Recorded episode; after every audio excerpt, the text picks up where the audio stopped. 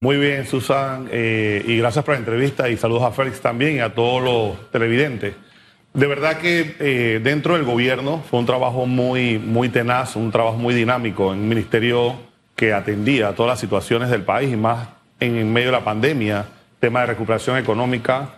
Eh, también fui mediador en muchos temas, la mesa del diálogo con los transportistas, atendía el tema de, del, del sostén del combustible a un precio eh, sostenible. Y la verdad que en el tema de las aspiraciones, eh, decía un expresidente de la República, Pérez Valladares, que el que no aspira, expira. Sin embargo, eh, esta dirigencia del PRD no representó los mejores intereses de la gran mayoría de, de los copartidarios. Y en el caso de San Miguelito, cercenó las aspiraciones de muchos dirigentes naturales, no solamente Omar Montilla hay que decirlo claro, sino de muchos dirigentes que aspiraban a diferentes cargos eh, de elección. Sin embargo, eh, la dirigencia, esta dirigencia, lastimosamente, eh, de una forma dictatorial, determinó quiénes iban a ser los candidatos a diputados. Yo no aspiraba nuevamente a ser representante porque yo creo que siempre hay que oxigenar Estamos en un partido en donde Omar Torrijos habló de relevo generacional y para poder que exista relevo generacional uno tiene que darle paso también a otras personas que vengan a refrescar eh, los cargos, que vengan con nuevas ideas y que también atiendan diferentes situaciones que tal vez uno en el cargo no ve. Sí. Entonces... Pero usted no le dieron chance, pues. Definitivamente no. Yo creo que había un temor en que yo apareciese en la, en la papeleta. ¿Por qué temor? Bueno, porque lastimosamente los que están en, los cargos de diputados están inquistados y, sienten que ellos son la única alternativa que tiene ¿Usted representaba peligro para los actuales diputados de San Miguelito? Yo le digo que en las pasadas primarias que yo participé, participé en dos cargos, para representante y para alcalde. Fueron las, han sido las, las primarias para alcalde más reñidas en el distrito. El doctor Sanjur sacó 7.800 votos y yo con 45 días saqué 7.300 votos. Ah, ahí raspando. O sea, saqué más votos que algunos diputados que han salido electos en las elecciones generales. Hasta por residuo. Bueno, yo no quiero hablar de residuo, estoy hablando de, que en una elección primaria que tú llegues a sacar alrededor de 7.000, arriba de 7.000 votos, ese es mucho voto. Es decir, que si usted hubiese corrido, lo más probable es que Omar Montilla hubiese eh, llegado en esas primarias adelante y llegado a la Asamblea. Bueno, yo en, los cargos que, que, Dios me ha dado la oportunidad y, en los electores y también en los cargos por designación, yo creo que he hecho un buen papel.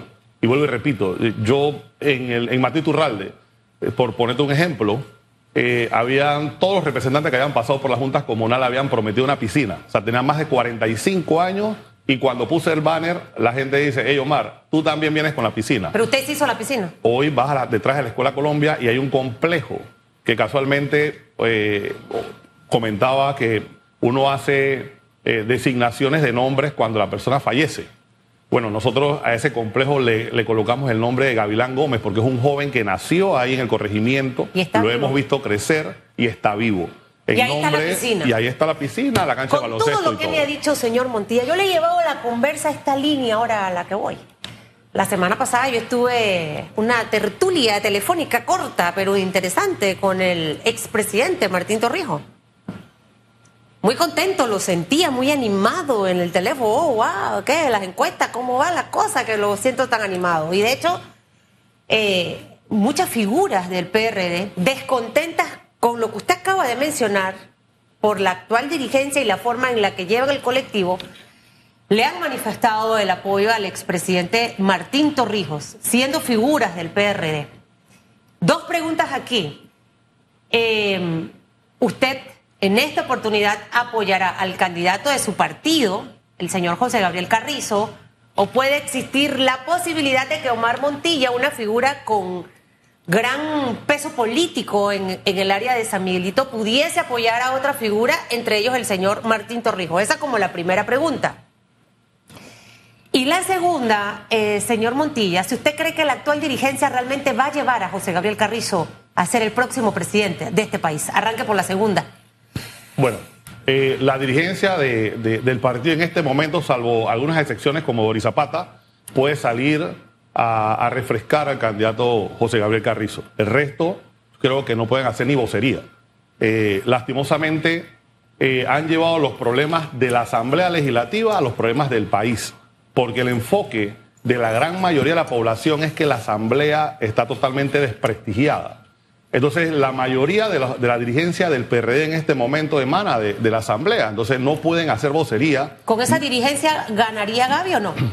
Bueno, Gaby ganaría eh, si busca la manera de, como lo hizo, no correr para el CEN del partido y buscar la manera de cómo eh, conquistar el voto de los jóvenes y de los adultos mayores y, buscar la forma de, decirle que su expresión sería una expresión totalmente distinta a, lo que es la dirigencia del partido. ¿Tres meses?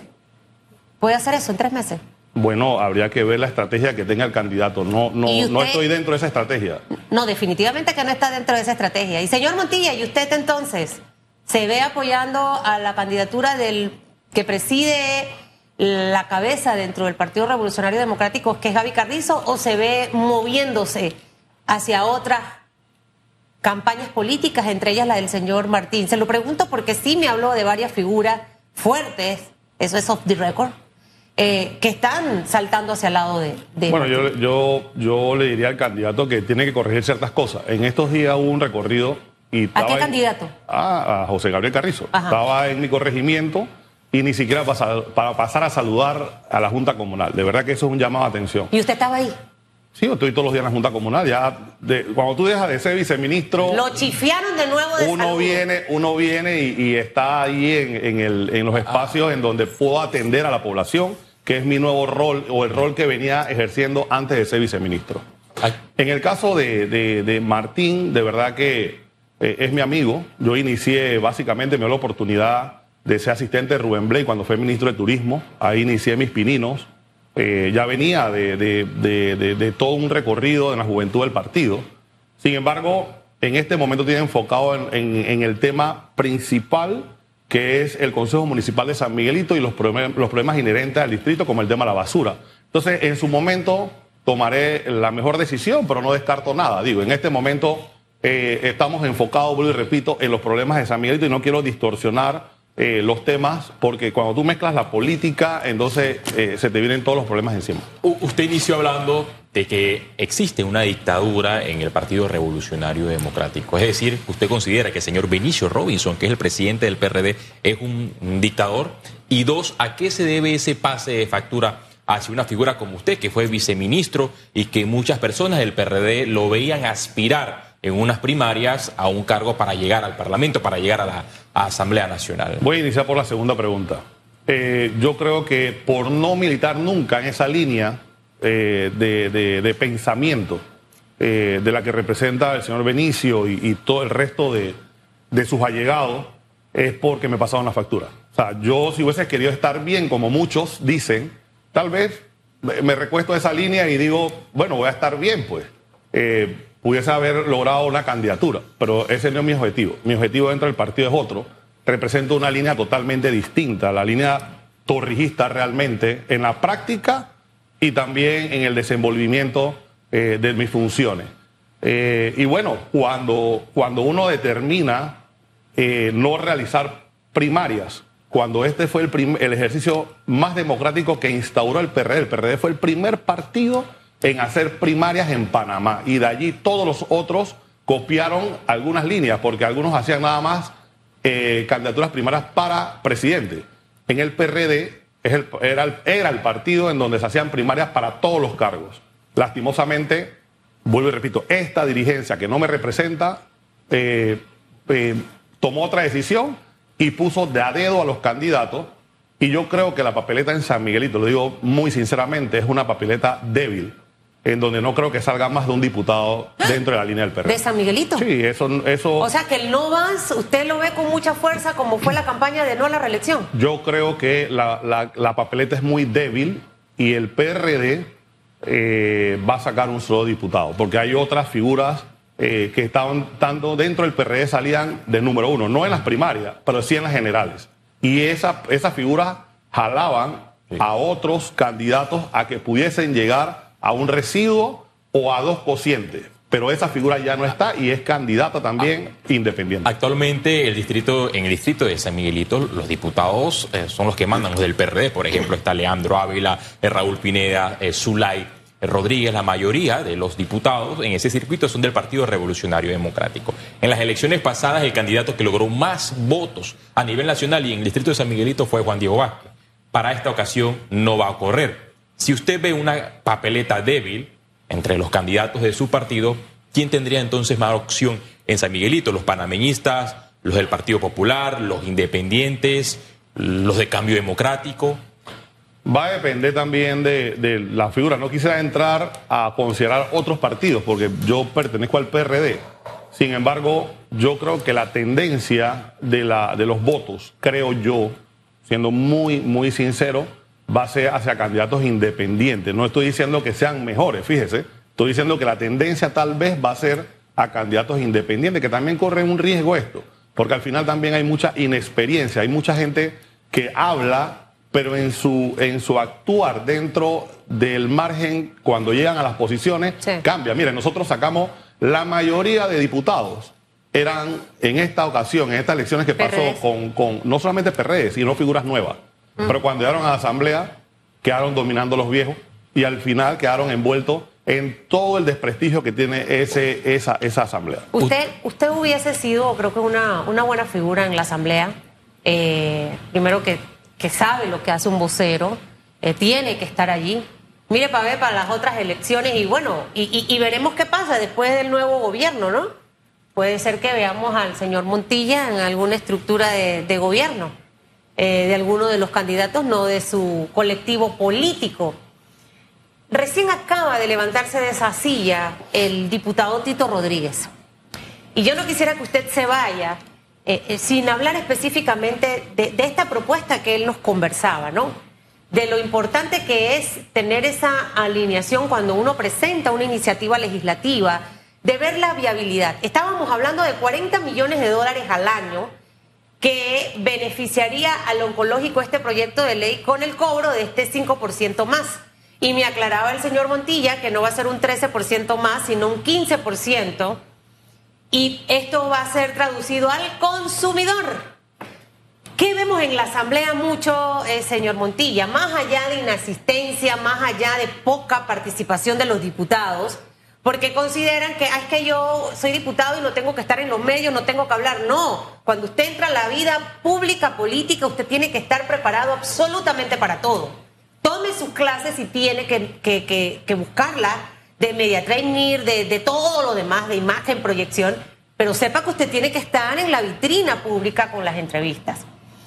Pero más allá de todo esto, que hemos visto durante estos últimos casi cinco años, una serie de iniciativas legislativas que a veces no tienen ni sentido, se pierde mucho tiempo cuando se pudo haber aprovechado en otras cosas. Eh, y habían ciertos aspectos de esta propuesta que usted le hacían algo de ruidos. O sea, al hablar de 15% de aumento, ¿esto es viable?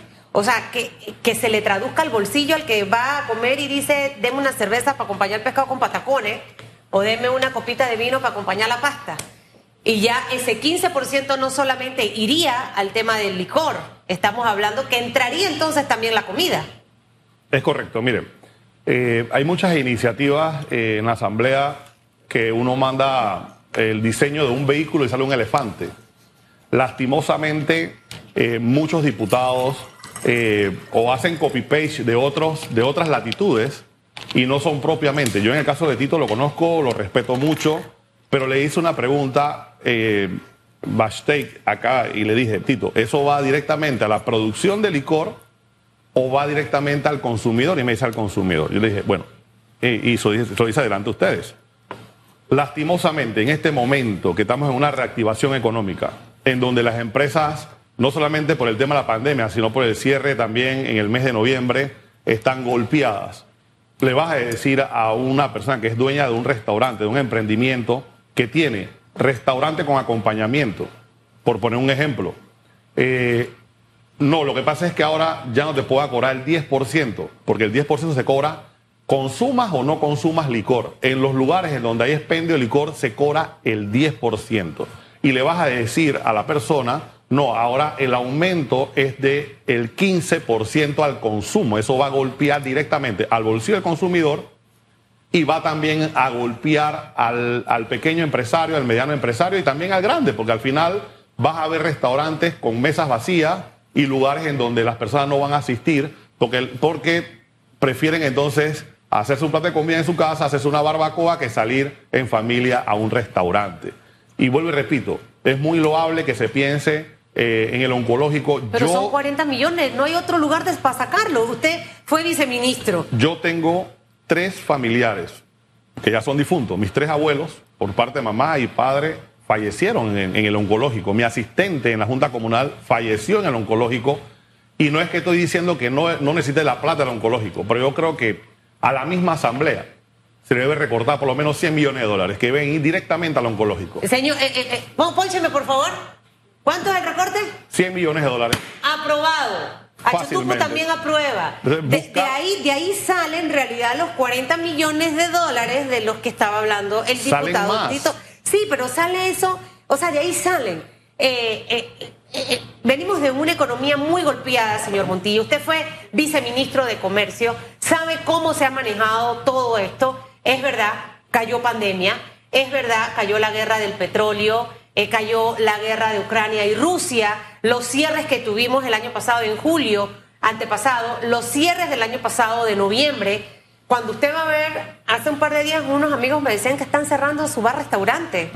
Solo les duró un año. O sea, el poder mantener un negocio vivo te tiene que sacarse la ñex realmente para poder que eso pase. Entonces, en este momento quizás hablar de este tipo de opciones no va a ser viable. El salario mínimo va en aumento, eso recae sobre el empresario también.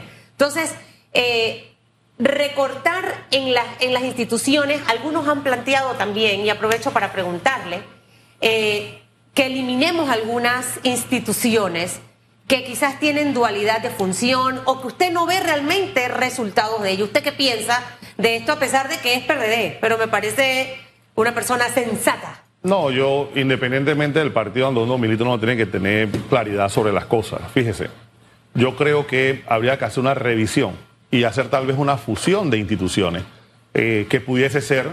eh, el, el tema está que hay tantas cosas que pasan dentro del gobierno. Mire, le voy a poner un ejemplo. La gente no quiere que le aumenten la edad de jubilación, ni tampoco las cuotas, pero se jubila y se queda trabajando.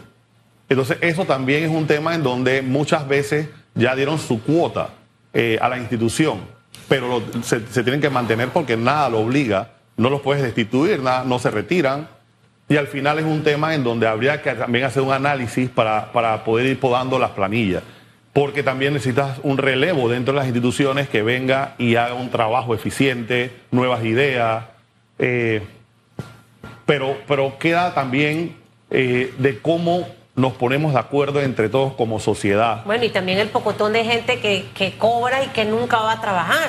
Bueno, yo creo, un- que, eso yo es creo un- que en la Asamblea hay bastante gente de esa. ¿De verdad? En las instituciones yo no lo veo. En las instituciones, por lo menos en el Ministerio de Comercio, No la yo, le, veía. yo, yo le puedo decir que si, si va y pregunta, yo era una persona estricta. Yo manejaba básicamente el organigrama, el organigrama conjuntamente con los ministros y nosotros exigíamos trabajo. Eh, Claro. pero, quizás pero en ese ministerio, eh, señor Montilla. no puedo hablar por otros porque Claro. yo puedo hablar en donde Pero yo esa es una revisión donde tienes que ver la eficiencia, ¿no? De, de cada, de cada persona. Claro. De seguro hoy no le jalan las orejas, ¿verdad? Cuando sale de aquí. Bueno, yo soy una persona que yo, yo, le, yo le doy las gracias la- por la oportunidad, siempre le voy a ser agradecido al presidente Cortizo. Eh, a mí nunca me jaló la oreja, siempre conversamos, siempre cuando yo tenía una inquietud, siempre lo llamaba, conversábamos y, me- y siempre me dijo, haz lo correcto. Y ahora que está como presidente del Consejo, no le han recortado presupuesto ni nada de eso para que trabaje. Bueno. ¿Por qué se ríe? Dígame Ah, la verdad. ah, no me mienta, que eso es malo y se va al infierno. No, lo que pasa es que el presupuesto es municipal y es, es un presupuesto totalmente distinto al del gobierno central. Sí, Ajá. sí, lastimosamente lo es tengo que que, aquí vino la semana pasada Iván Cherivín. Sí. Ya me acordé el nombre y ya Mi lo conozco. vicepresidente. Ajá, yo no lo conocía. Claro. Y él estaba indignado porque no lo conocía, pero yo no lo conocía, yo no puedo pegar mentira. Este, y me decía de las limitaciones que tienen para poder trabajar. Por supuesto, fíjate, a la mayoría de las juntas comunales eh, eh, de a la mayoría de las juntas comunales en diciembre dieron 10 mil dólares para sus fiestas del Día de la Madre y demás. ¿Y a usted le dieron? No, en- en- me lo dieron en enero. Y ahora ya pasaron las fiestas estas y tengo que ver si eh, la orden el- el- la orden de compra que uno firma me permite utilizarlo Pero en si usted no va de candidato, ¿por qué lo tratan así? Bueno, porque hay personas, eh, el director administrativo de la presidencia fue el que se encargó de eso. Entonces, yo, yo de Ay, verdad que hay cosas que uno no... No, y yo le ¿Quién, digo... quién y- es el director administrativo? de la Everardo de presidencia? León, eh, de verdad que no sé por qué, porque al final yo no, yo no, yo no, yo no soy candidato, no represento ni un riesgo, eh, pero sí trabajo ¿Está por mi seguro que no representa ningún riesgo? No, porque el que no es candidato no representa riesgo. Porque en su momento gente. eh, circuló la lista oficial de los candidatos a diputados del Partido Popular y usted había negado unas aspiraciones por el Partido Popular, pero llegó eso al Tribunal Electoral, después hubo una confusión, tuvo que hacerse alguna corrección, el Partido Popular envió otros nombres. ¿Usted había llegado a un consenso antes? Bueno, eh, cuando salí del, de, de- de la, del puesto de viceministro se me había ofrecido que fuese candidato en, en el Partido Popular. Eh, analizamos el tema, eh, pero luego de eso, eh, yo creo que una cosa es ver el, el diablo de lejos y otra cosa es tenerlo al frente. Y yo creo que también se, como dicen en el argot popular, se, panicar, se paniquearon lo- los candidatos y empezaron a hacer ruido y mandaron una serie de face news y de cuestiones y yo no, yo no formalicé la candidatura. Campaña sucia se llama eso. Sí, y sin embargo, sin embargo, sí aparecí en el boletín y eh, yo de inmediato saqué un comunicado en donde dije yo no presenté mis, mis- mis papeles, yo creo que me excluyan de ahí y tuvieron que hacer una fe de rata eliminando mi nombre Oiga. de la papeleta. En su momento, la diputada Zulay Rodríguez, y nadie le creía, advirtió de que en el PRD se estaba formalizando una dictadura para reservar los puestos de elección popular y ella justificaba sus aspiraciones a la presidencia y a diputada por la libre postulación, porque en ese momento, decía la diputada Zulay Rodríguez, que todas las posiciones iban a estar reservadas. Si usted hubiese sabido esto, también aspiraría al cargo de representante, porque actualmente usted es representante, solo que no va a la reelección, o a diputado por la libre postulación, para evitar ese pase de factura. Fíjate que no, yo, yo digo, muchos cuando salgan aquí van a decir que estoy alineado con Zulay, de verdad que no tengo, no tengo mayor comunicación con ella, solamente saludos cuando la veo. Sin embargo, eh, yo sí respeto y me mantengo dentro de mi partido. No sé si ahora, como el manejo que tiene el partido, cuando salga de aquí, salga un comunicado del PRD diciendo vamos a iniciar un proceso de expulsión de Omar Montilla por haber hablado mal de la dirigencia del partido. Eso puede ser, yo de verdad que me mantendré eh, en mi partido.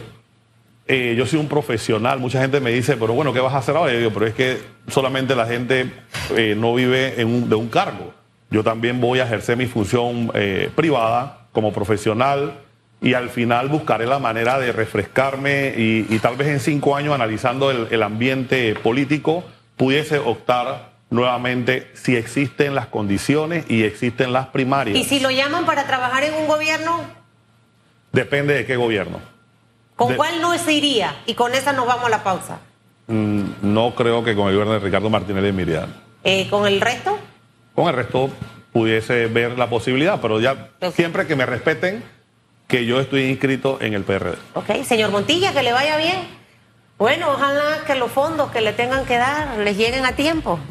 Eh, todo debe ser por igual, ¿no? Para los, todos los representantes del área de San Miguelito. Eh, porque es como que una mamá a uno le dé y al otro no le dé, eso no se ve bien. Entonces tampoco es como un mensaje positivo. Que tengan una buena semana. Igual ustedes.